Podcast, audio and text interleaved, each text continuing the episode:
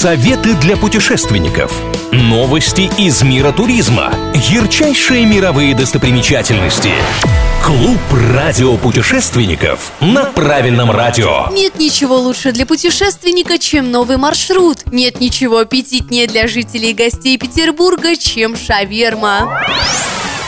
В Санкт-Петербурге появился памятник шаверме. Рука, держащая сверток, появилась на стене нежилого дома по школьной улице. У скульптуры есть подпись питерской шаверме. Неподалеку кафе «Рашлава», которому, судя по всему, принадлежит работа. Создатели хотели подметить значимость данного блюда в городе и подчеркнуть уникальность именно питерского рецепта. Правда, вот местные власти вроде как не слышали о запросе установить данную инсталляцию, поэтому как долго она просуществует в культурной столицы, неясно.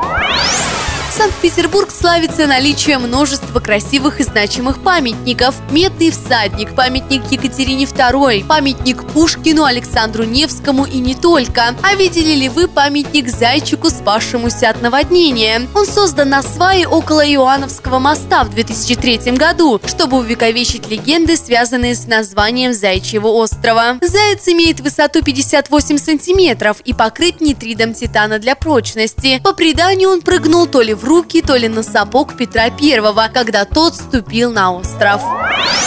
Еще существует туристический маршрут, позволяющий увидеть самые популярные скульптуры львов, расставленные по городу в разные века. Например, установленных в 1832 году напротив Адмиралтейства. Также следует пойти по львиному мостику на набережной канала Грибоедова, а на Петровской набережной туристов встречают китайские львы Шица, подаренные городу в 1907 году. Где мы окажемся в следующий раз, неизвестно, но если вы всегда готовы путешествовать, путешествовать даже в мыслях. Я Маша Сафонова с вами. С меня самые свежие туристические новости, интересные факты и лучшие достопримечательности со всего мира.